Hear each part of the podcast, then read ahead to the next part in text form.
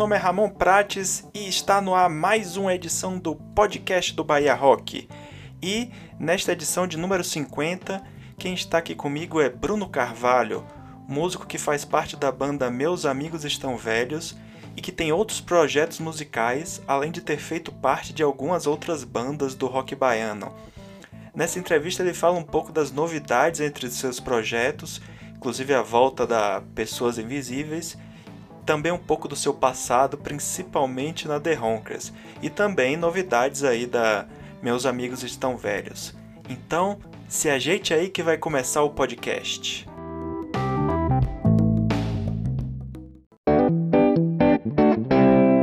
Bruno, seja bem-vindo aqui ao podcast do Bahia Rock. Se apresente aí para os nossos ouvintes e me diga atualmente de quais bandas você faz parte e me conte também de quais bandas você já fez parte.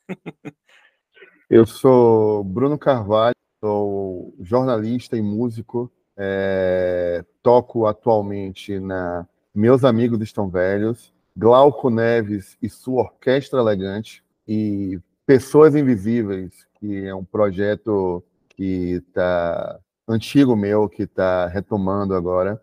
E eu já toquei em inúmeras outras bandas aqui de Salvador, como The Honkers, é, Venom 47, Falsos Modernos, é, tem trio, um monte de banda que eu, em algum momento, estive envolvido. Satélite do Amor e, suas, e as Aranhas de Marte, um monte de coisa aí eu já tive, já estive envolvido em algum momento. Sim, sim, é bastante coisa. Então, antes da gente começar aí falando sobre esses seus vários projetos, eu queria que você me contasse hoje o que é que te motiva a, a ter uma banda, a fazer parte de algum projeto musical. Você gosta mais da parte de, da, de compor, de estar no estúdio, a parte de fazer shows ou é um pouco de cada? Cara, essa pergunta é maravilhosa e eu vou lhe responder o porquê. Uh, em 2016, mais ou menos, eu passei um período morando fora de Salvador. Eu fui trabalhar no interior do estado. E quando eu voltei, eu voltei assim, voltei sem banda e voltei a morar aqui em Lauro de Freitas, né? E um amigo meu me chamou para tocar na banda cover. E é engraçado, velho, porque eu detestei. Os caras eram ótimos, gente fina pra caramba, mas é foda, velho, porque é, tem aquela coisa, tem que tocar a música do jeito certinho, tirar igual. E eu não tenho o menor interesse nisso. A minha ideia é sempre criar, compor em conjunto com outras pessoas, sabe? Com amigos, se juntar numa sala por duas, três horas e fazer música do zero. Para mim, essa sempre foi a graça de ter uma banda. Essa coisa ter, assim, eu respeito muito, óbvio, quem tem banda cover. É uma profissão que nem todas as outras, entendeu? É... Mas comigo, não funciona, porque o meu lance é, é tocar, é criar, é ter, botar para fora é, aquilo que que está né?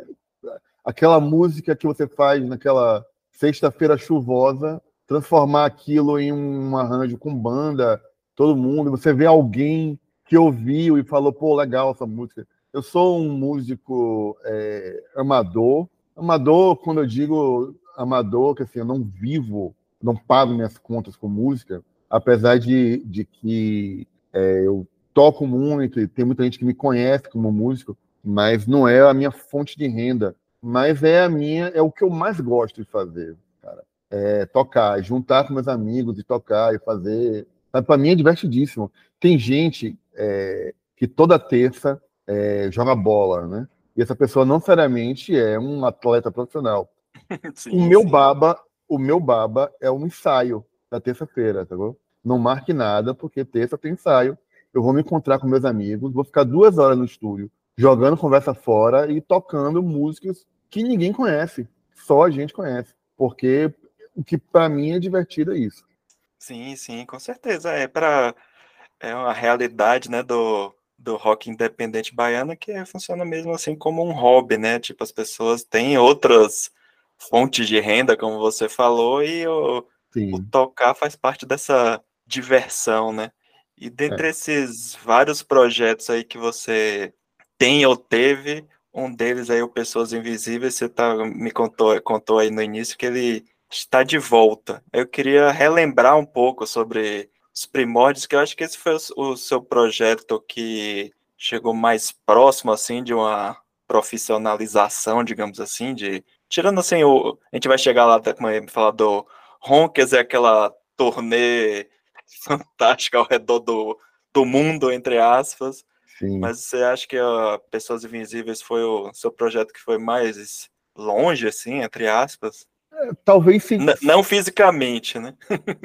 é, eu acho que sim, acho que sim. O que acontece? Eu vou, eu vou chegar nessa parte do chegar longe. O que acontece? É, eu tocava na Ronkers em 2005 e eu tinha umas músicas, né, que, que eu fazia, que eram em português e tal. E aí, um belo dia, eu fiz, ó, quer saber, eu vou gravar essas músicas. E aí eu, eu marquei com Gera uma sessão de gravação e eu gravei sozinho é, seis, seis músicas, tocando, to, tocando tudo, né? Gera tocou as, as, baterias, eu toquei os baixos e as guitarras e depois gravei voz, né? E essa coisa, é, ficou essa coisa meio do homem de uma banda só, ou, ou é, homem-banda, que grava tudo sozinho e tal. Mas depois de um tempo, quando eu lancei, chamou alguma atenção, né? Porque era talvez um pouco diferente do que se fazia naquela época, não sei dizer. E a gente começou a fazer show, tive que chamar é, amigos para tocar ao vivo, né? Essas músicas. E eu comecei a tocar com o Glauco, que toca comigo até hoje, na Meus Amigos Estão Velhos e na Orquestra Elegante. Bernardo e Deco, né? E a gente começou a tocar, tocar muito e tal. E como toda banda, a gente começou a perceber que tinha um interesse é, que vai. A gente, a gente era meio queridinho da mídia, mas a gente começou a perceber que tinha uma galera que começava a gostar e tal. E nisso de começar a gostar, a gente foi é, colocando essas músicas na trama virtual, que era lá, o Spotify da época. E, sim, sim um belo dia a gente recebeu uma mensagem do, do, do da trama virtual é, falando que ia abrir um concurso e queriam que a gente participasse. Era o trama universitário. A gente entrou, era um, uma votação online, né? Com quem ganhava, quem ganhar, quem tivesse mais votos é, ia para o Rio participar, é, tinha, ia participar de uma coletânea da trama e, e, e ia para o Rio participar de um show. De abertura da Maria Rita e do Marcelo Camelo. Acabou que a gente participou desse negócio e ganhou. O que é até é engraçado, até uma contradição, porque hoje em dia eu sou totalmente contra esses concursos de votação. Mas na época a gente foi, encheu o saco dos amigos e acabou que ganhou esse negócio. E fomos para o Rio. E foi massa, porque essa foi uma época que, que a gente ficou muito próximo da trama. E uma vez o diretor de, de, de conteúdo da trama, ele me ligou, aí falou, Bruno, é o seguinte, cara, é, eu queria que você editasse essas músicas pela trama, é, para a gente poder recolher, né? E queria que você ficasse atento, porque a gente está lançando um selo de bandas novas e vocês é um dos que a gente está cogitando. O, o, o, João Marcelo Bosco, ele ouviu vocês e gostou. Falei, opa, coisa boa, massa. Acabou que não rolou mas é, eles escolheram inicialmente o Rock Rocket e a Zeferina Bomba, né, que são uma banda de amigos da gente lá, de João Pessoa, que estavam morando em São Paulo. Né? Acabou que eles escolheram bandas que já estavam perto deles, em São Paulo. A gente meio que ficou para um segundo momento que não veio. Mas a gente participou de coletânea e tal, e, e, e foi massa, assim. E aí a gente seguiu tocando com a banda, enfim, não, não rolou. A gente seguiu tocando com a banda, em algum momento o Glauco saiu, aí Gera, Gera Cravo, que era baterista da Automata e que, e que foi quem gravou né, as baterias do EP, entrou, a gente gravou um disco. Esse disco ganhou aquele prêmio é, Bahia de Todos os Rocks, de melhor uhum, disco, que eu achei, eu achei maravilhoso assim, a gente ter ganho, assim, porque a gente concorreu com. A gente concorreu com um que é um disco incrível deles, e a gente ganhou e da Teatro de Serafim também, que tem um disco que era muito bom também, e a gente ganhou. E eu não botava a menor fé que a gente ia ganhar, e a gente ganhou e foi massa, assim, foi reconhecimento legal, a gente tocou em festivais, a gente tocou em, em, em Aracaju, a gente tocou no, em João Pessoa, a gente tocou no Rio, a gente é, tocou em duas edições do Boom Bahia. Então a gente começou a rodar legal, assim. Depois a gente gravou um outro disco com outro, outro guitarrista, que era o Matheus, que também é um guitarrista incrível. E, e, a gente gravou esse disco num outro esquema, assim, é, ao vivo, que é um chama Fora do Eixo, que foi muito massa. Que a gente, a gente acabou que a gente divulgou muito pouco esse disco, porque tanto Gera quanto Matheus, na época que a gente gravou, eles estavam com viagem marcada, eles iam morar no Canadá. Então rolou meio um bode, assim, sabe? E aí continua de novo, tudo do zero. E aí meio que eu. A gente encerrou, assim, as atividades. Aí a gente ficou meio assim, né? Não, não, não lançou nada mais. Só que ao mesmo tempo, é, esse ano, é, Gera voltou a morar aqui e Deco, que é o nosso primeiro guitarrista da banda, que estava morando na Austrália, está aqui em Salvador. E a gente calhou de se reunir para tocar nesse show beneficente, né? Que é o Tic Tac, que eu posso falar dele mais tarde um pouquinho, que uhum. é um que, enfim, a gente resolveu marcar e, e, e, voltar a fazer essa apresentação única. Só que, ao mesmo tempo, é... eu tenho conversado muito com o Gera e a gente vai fazer outro EP. E a gente vai fazer esse outro EP nos moldes do primeiro, que é só eu e ele. Eu vou gravar tudo de novo e vai sair em algum momento aí. Já tá, as músicas já estão mais ou menos prontas, mas vai sair algum canto aí e vamos ver o que acontece. A banda volta de vez ou, ou fica é, tocando ocasionalmente, mas eu estou empolgado assim e, e para ser bem sincero, eu estou bem ocupado assim também com outras coisas, de, com outras bandas, então tem que fazer de uma maneira é, racional, né? Sem, sem meter o pé pelas mãos. Mas vamos fazer, eu tenho interesse em fazer. Ah, bacana. Eu nem sabia disso que Gera tinha voltado para Salvador. Eu tinha conversado com ele uns, uns, anos atrás no meu outro podcast, no meu site da Possilga, que ele é compositor de trilha sonora de games. Aí é. a gente conversou sobre isso. Mas bacana, bom saber aí desse projeto aí de volta aí, mas ele tá com Vai montar algum estúdio, alguma coisa por aí de novo? É isso, ele continua trabalhando com, com game, ele continua fazendo isso, mas a internet, é, ao mesmo tempo em que é terrível, também é extremamente útil, né? Então ele continua trabalhando daqui para desenvolvedor de fora, né? O, Ubisoft, Ubisoft, não sei o quê. Hum, mas. É... Mas aí como é que vai ser o esquema de gravação? Você, aí você vai gravar em casa, você vai gravar no estúdio? Quais são os planos? Ele está montando um estúdio aqui, ele vai ficar entre Salvador e a Chapada Diamantina. Então, quando, quando ele estiver por aqui, a gente vai se reunir para fazer. Ah, show de bola. Então, aproveite aí que você já falou sobre esse show beneficente. Conte aí um pouco desse show que vai, vão ter três bandas, você toca em duas, já tocou na terceira, não sei se vai fazer uma participação especial, mas conte aí como é que surgiu esse show e as bandas, como é que vai ser esse esquema aí para aguentar tocar em pelo menos duas bandas?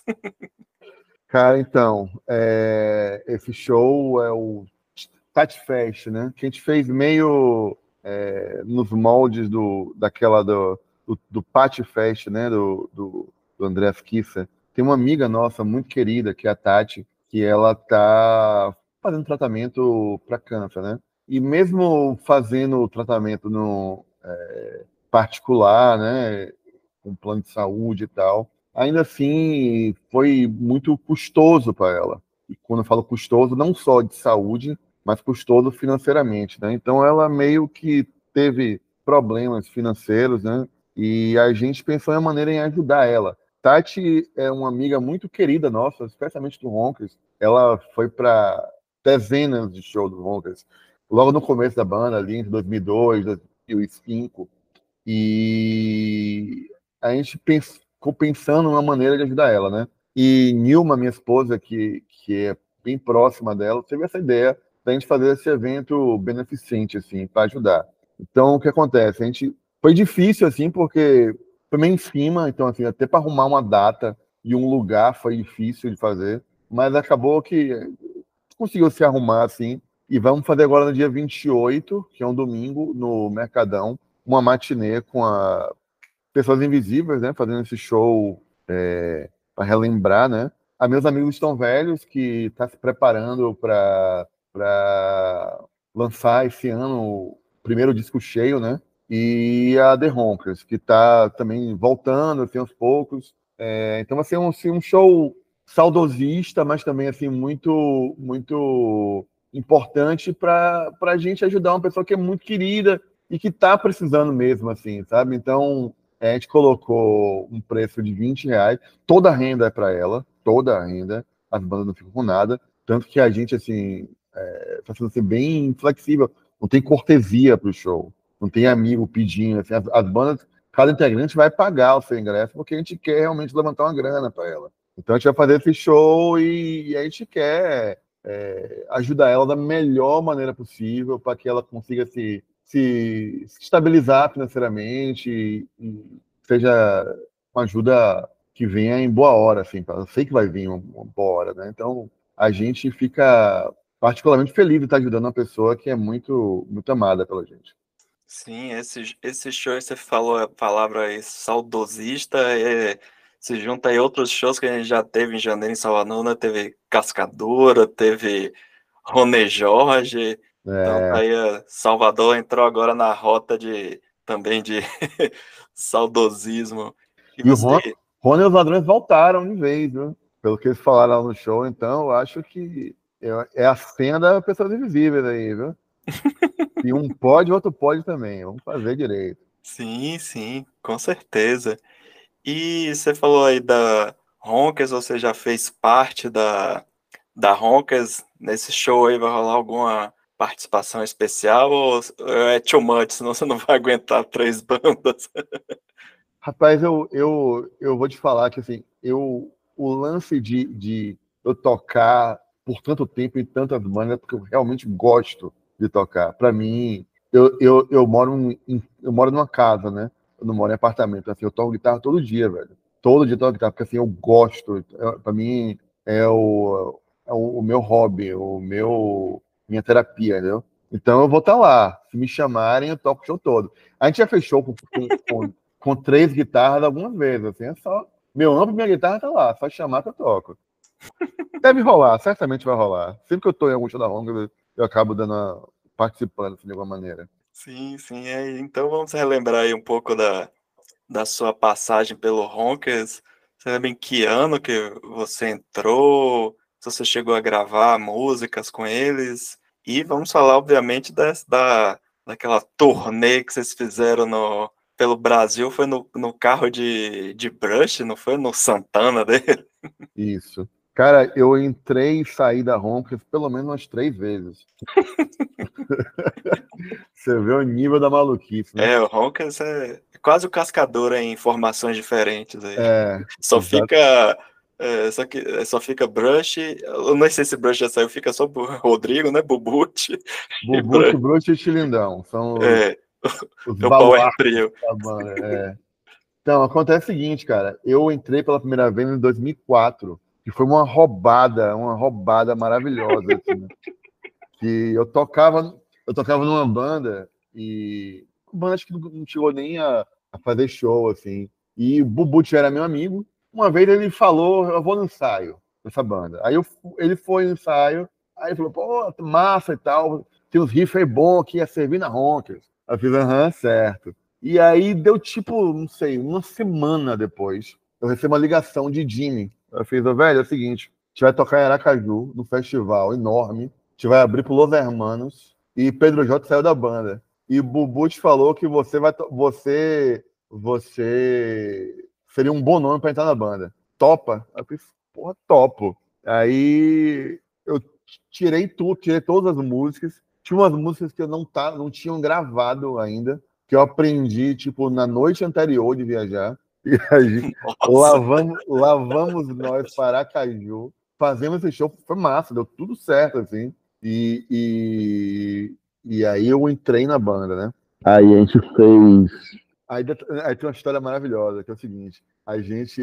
Isso foi outubro de 2014.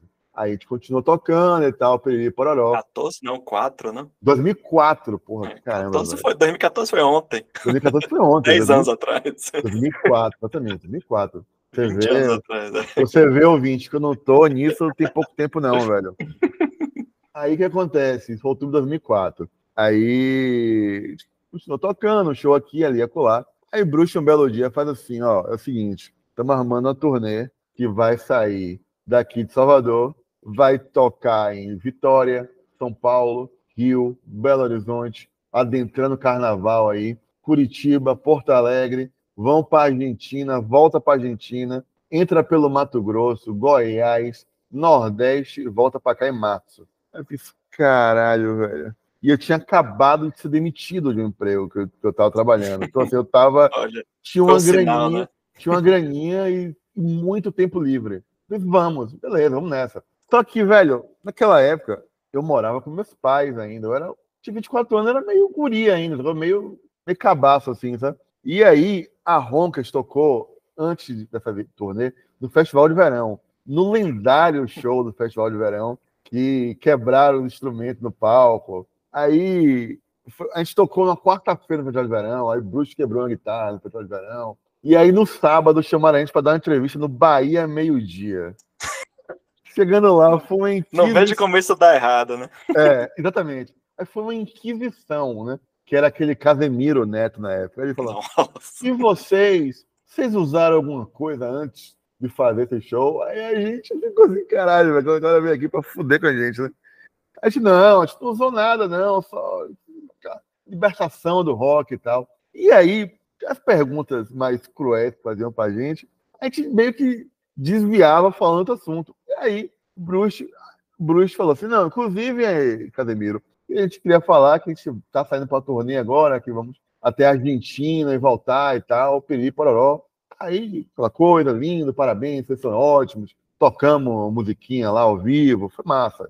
Acabou a entrevista, meu celular toca, meu tijolão, né, na época que não tinha, é, não tinha smartphone, né? Aí minha mãe, aí eu assim, oi meu filho, te vi na TV aqui, olha, maravilhoso, viu? Gostei muito e tal. Que história é essa que vocês vão para Argentina e voltam daqui a um mês? Aí eu fiz, puta merda. Então, mãe, vamos conversar sobre isso. Aí, beleza. Conversa... Conversamos e arrumei minhas malas e vazamos. E aí fizemos a turnê, cara, de 33 datas em 39 dias, que foi uma experiência antropológica maravilhosa, sabe? Tipo um Big Brother sem câmera, sabe? Imagine cinco cabas insuportáveis juntos numa Santana Quanto rodando o Brasil, é. velho. Relembra a formação na época era você, Bubu, na... Brust, Jimmy e, Tilindão. E Tilindão, exatamente. Essa era a formação. A formação, é, a segunda formação clássica do Ronkers. Segunda formação clássica do Ronkers. Saímos daqui para lá e tinha uma coisa, velho, que era particularmente escrota, que era o seguinte. É...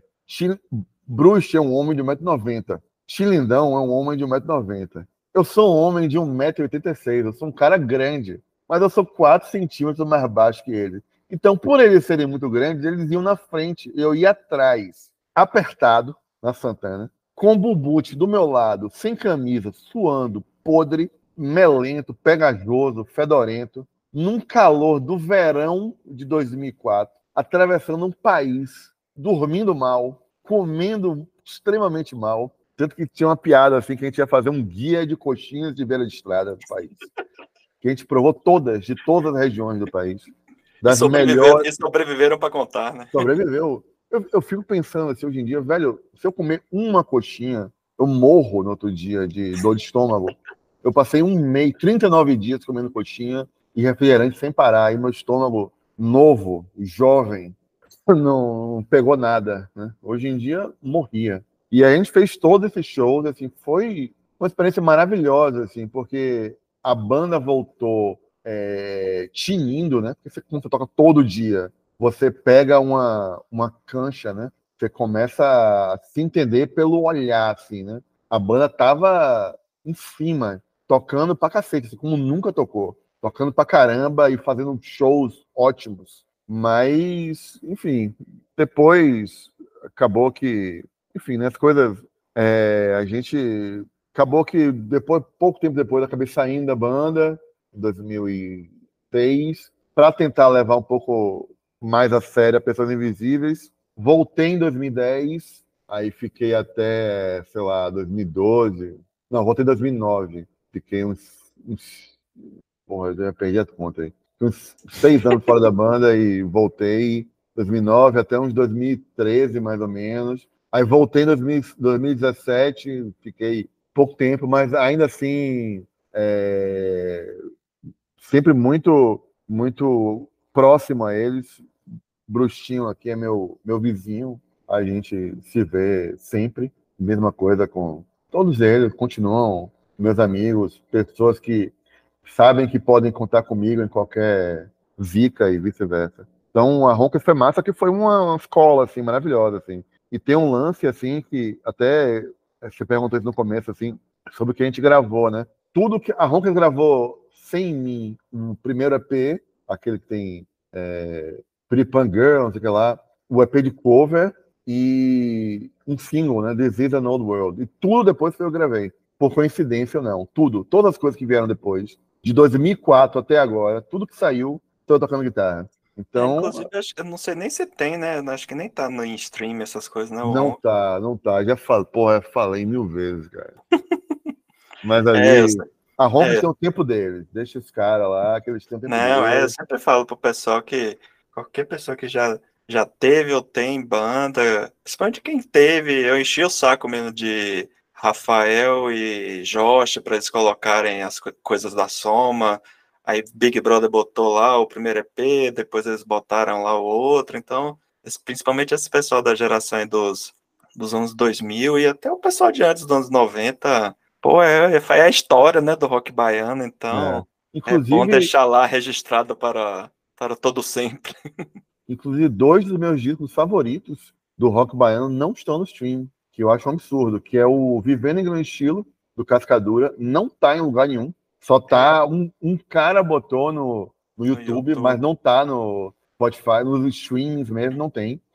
E um disco que eu acho muito, muito foda, que é aquele primeiro EP de Rony Jorge os Ladrões. Aquele que é um cachorrinho na capa. Sim, sim. Não tá, não tá em lugar nenhum. Aquela, pô, aquele disco é muito foda, velho. Eu tenho ele aqui autografado, eu acho incrível. É, eu tenho também esses dois aí em CD, mas é, o Cascadura acho que tem também questões de com gravadora, não sei o quê. É, é porque é do Lobão, né? É, que quando, quando eles fizeram aquele o show ano passado, aí eles até disponibilizaram esses outros discos em num Porsche, algum desses negócios de baixar arquivo, porque não, por algum motivo não dava para botar nos streams aí. Aí só ele, só o Fábio lá para poder tirar essa dúvida. O Rony, talvez porque já tinha os outros discos, mas encontrar ele na rua aí, falou, ô Rony, aquele pezinho lá, bota, é... joga lá, pô, fazendo nada, já que a banda vai voltar, né? Por favor. e por último, não menos importante, vamos falar aí da meus amigos estão velhos. Eu já conversei aqui no podcast com com o Glauco, foi um dos primeiros entrevistados aqui do podcast, mas Glauco é o homem, também é um homem de mil projetos, né? De projeto de musical, audiovisual, de qualquer dirige clipe, dirige, faz programa de TV, é, é um multi-homem ali. Me conte aí como é que você foi parar aí nessa no Meus Amigos Estão Velhos. Cara, então, é... você falou de bandas, né? As bandas que eu toquei, eu, eu esqueci de uma que em 2000, 2017 também me chamaram para tocar na Vinil 69. e fazer tipo, uns shows saudosistas. Exatamente, essa, essa zona de shows saudosistas, né?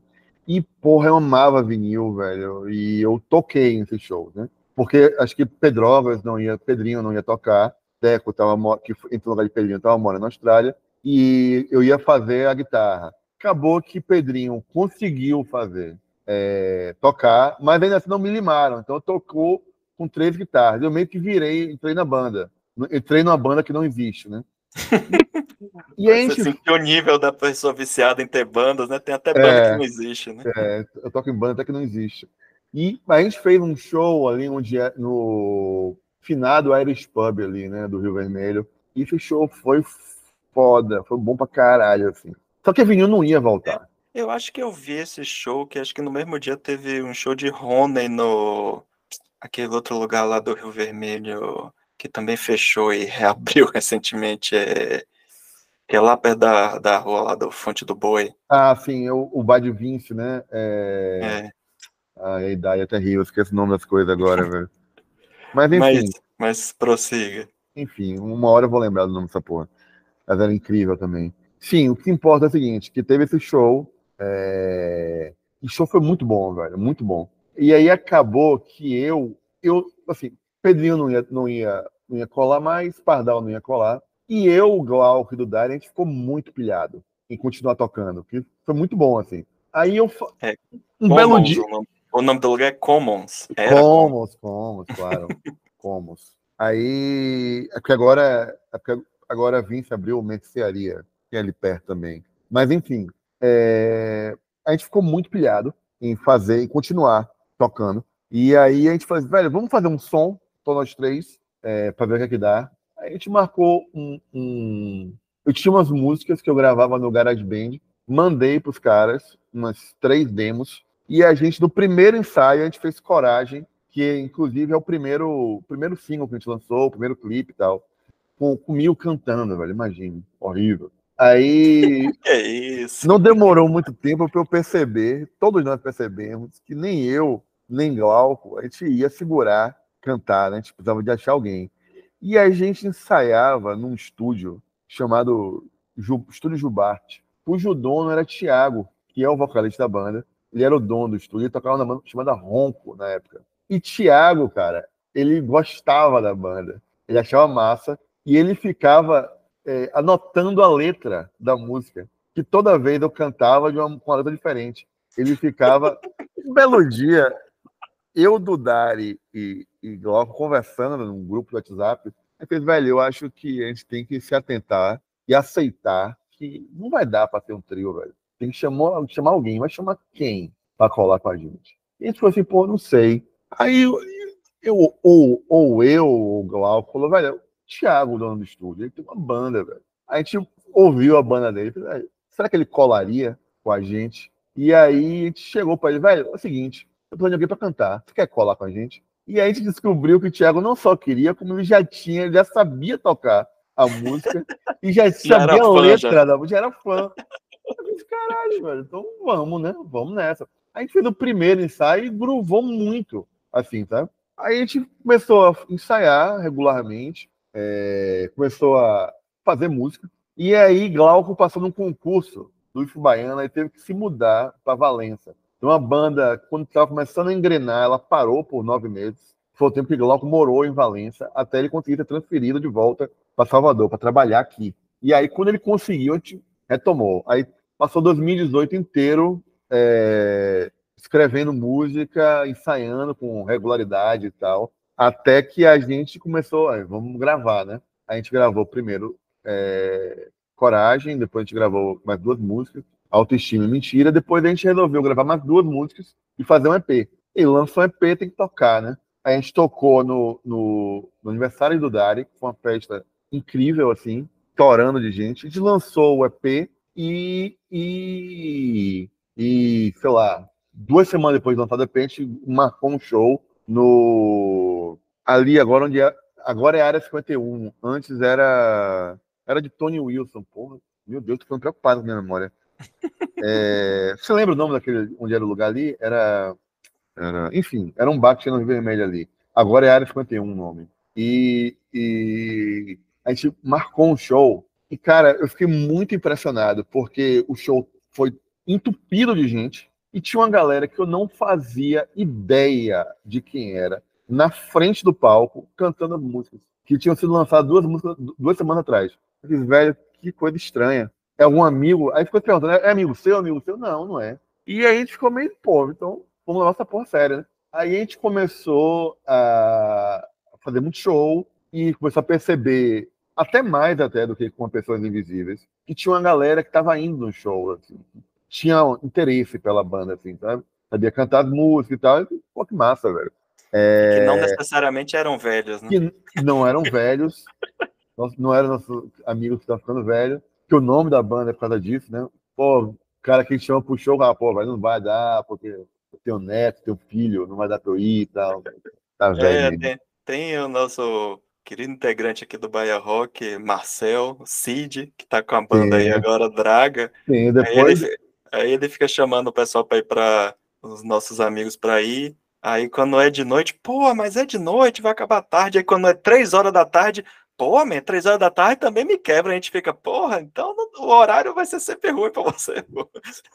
Se é matinê é... é ruim, se é de noite é ruim sem querer ser etarista, mas o pessoal quando chega nos 40, meu amigo, é complicado. Tudo é muito complicado. Mas o que acontece? É... Enfim, a gente começou a, a, a, a, fazer música, a fazer mais música e tal, a tocar mais e tal. A gente tocou no, no Feira Noise, que é um festival incrível aqui é, em Feira de Santana. Pô, a gente tocou as atrações. Já foi lá, já foi lá no lugar, é, no, como é? Casa Noise? Já a gente tocou lá. Tocou lá, vamos chegar lá.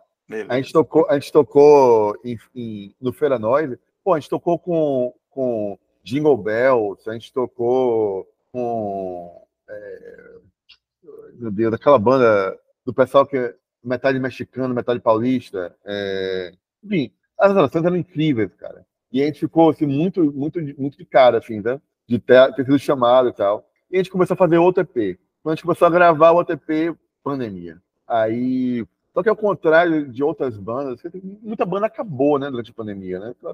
A gente começou a produzir muito de casa, assim, né? Gravar muita demo e tal. E aí, quando a gente teve a oportunidade de voltar a ensaiar, a gente começou a fazer um disco novo. Em vez de voltar a ensaiar músicas antigas, a gente começou a só fazer música nova, para gravar um disco, fazer um disco cheio. Acabou que a gente, é, em 2022, a gente lançou umas gravações que a gente estava o segundo EP, que é o, o Soa Como Caos, né? Que é um, um palíndromo, né? Soa Como Caos, tá pra frente mesma coisa. A gente lançou esse, esse EP, que a gente lançou na Sala do Coro, TCA, abriu Cascadura aqui, foi, foi massa, assim. Foram dois eventos incríveis, que deu uma super exposição pra gente. E a gente começou no final, no meio do ano passado, a, a, a gravar um disco novo, que a gente está finalizando agora que, que a gente deve lançar assim, no meio do ano. Assim.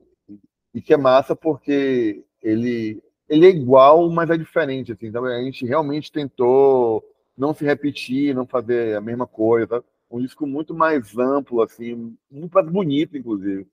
Teve um momento que, até durante a pandemia, que a gente ficou, todo mundo, nós quatro, vendo muito aquele documentário dos Beatles, Larry Be. Então a gente ficou assim, ah, vai aí esses caras são maravilhosos demais, a gente tem que ser mais, mais menos roqueiraço e mais melódico. Assim. Então, a gente começou a fazer umas músicas mais, mais bonitas, mais dinâmicas, mais. E é isso que a gente tá lançando em breve, assim, né? Ah, massa. É quando, quando tiver mais perto aí de ser lançado, depois a gente marca, junta a banda aí para trocar ideia sobre, sobre esse, essas é. gravações e coisas do tipo. Massa. Que pela sua descrição aí parece ser bem interessante mesmo. Não, só que tem a história. Só, só que tem história boa. Bora marcar assim. é, então, acho que já podemos seguir aqui para o encerramento. Você é um cara que também tem muitas histórias. Se a gente quisesse, podia passar aqui horas e horas só comentando causos, situações inusitadas envolvendo só essa turnê do Ronkers aí já dá um documentário muito bom. É, essa turnê do Ronkers um, um episódio sozinho da turnê do Ronkers, porque essa tem história, velho. As mais caóticas e, e as piores histórias possíveis, velho. Mas isso aí em outro momento, ou então no, no meu livro de memórias. saberão. Sim, sim, com certeza. Também fico na guarda aí dessa gravação aí da, do Pessoas Invisíveis aí, junto com, com Gera, isso aí também Parece ser bem interessante. Então você tá. 2024 vai bombar aí de lançamentos aí, vindo, vindo aí de Lauro de Freitas. É, cara, é engraçado assim, velho, porque em, ser músico é muito louco, assim, porque eu, é como eu falei, assim, eu, eu amo tocar, sabe? Eu amo reunir meus amigos e, e fazer um som. Isso é uma parte enorme da minha vida. Mas, como todo mundo, assim, às vezes você dá uma enchida de saco, assim, tá? Então, eu meio que achei que 2024 ia ser um ano mais devagar, assim, velho. E acho que não vai, não, velho. Né? É, já tô, já tô vendo que não vai. Inclusive, tem uma novidade é, massa para contar, que eu não sei se eu posso contar ainda. Xiii. Mas é uma novidade muito boa. Quando, o podcast vai lá quando? Amanhã, hoje. Ah, eu não vou contar, não. Depois eu conto.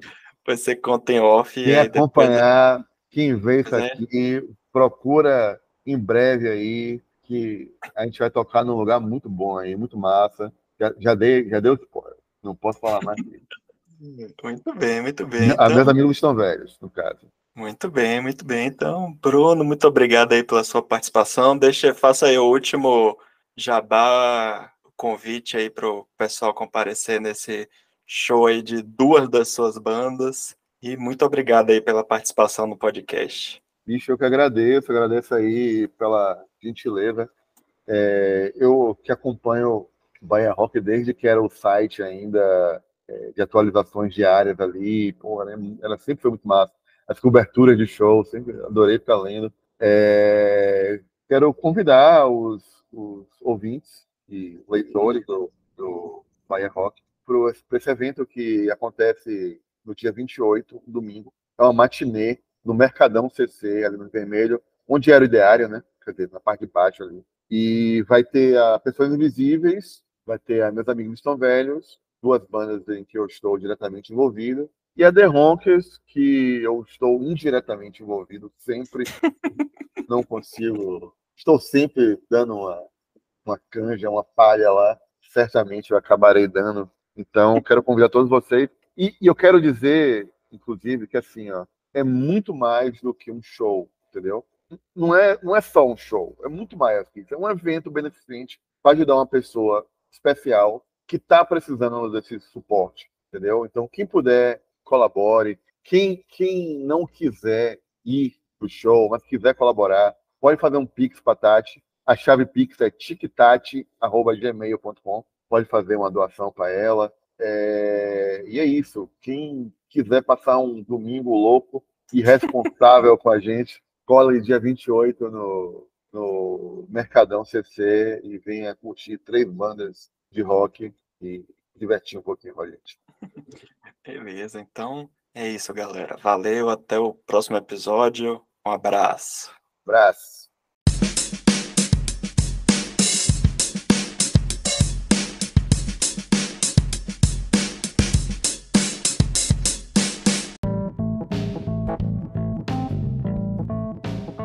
Então é isso, pessoal. Chegamos ao final de mais um podcast do Bahia Rock. Agradecer aí mais uma vez a presença de Bruno aqui no programa e reforçar aí o recado, se você estiver ouvindo esse podcast antes do dia 28 de janeiro de 2024, vai ter o evento Tati Fest com as bandas Pessoas Invisíveis, Meus Amigos Estão Velhos e The Honkers, lá no Mercadão CC. Então, compareçam lá e é isso. Aguardem aí novidades aí dos projetos musicais de Bruno aqui no Bahia Rock, inclusive aí ele esse show aí que ele anunciou no final, em breve aí teremos novidades sobre isso. Então é isso, pessoal, até o próximo programa. Um abraço.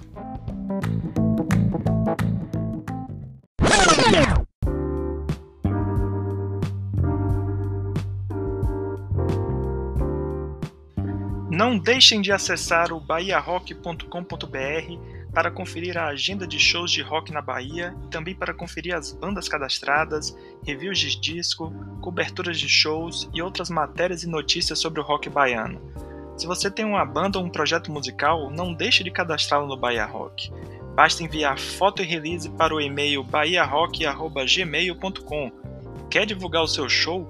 Manda pra gente a imagem e texto de divulgação do evento também para bahiarock.gmail.com.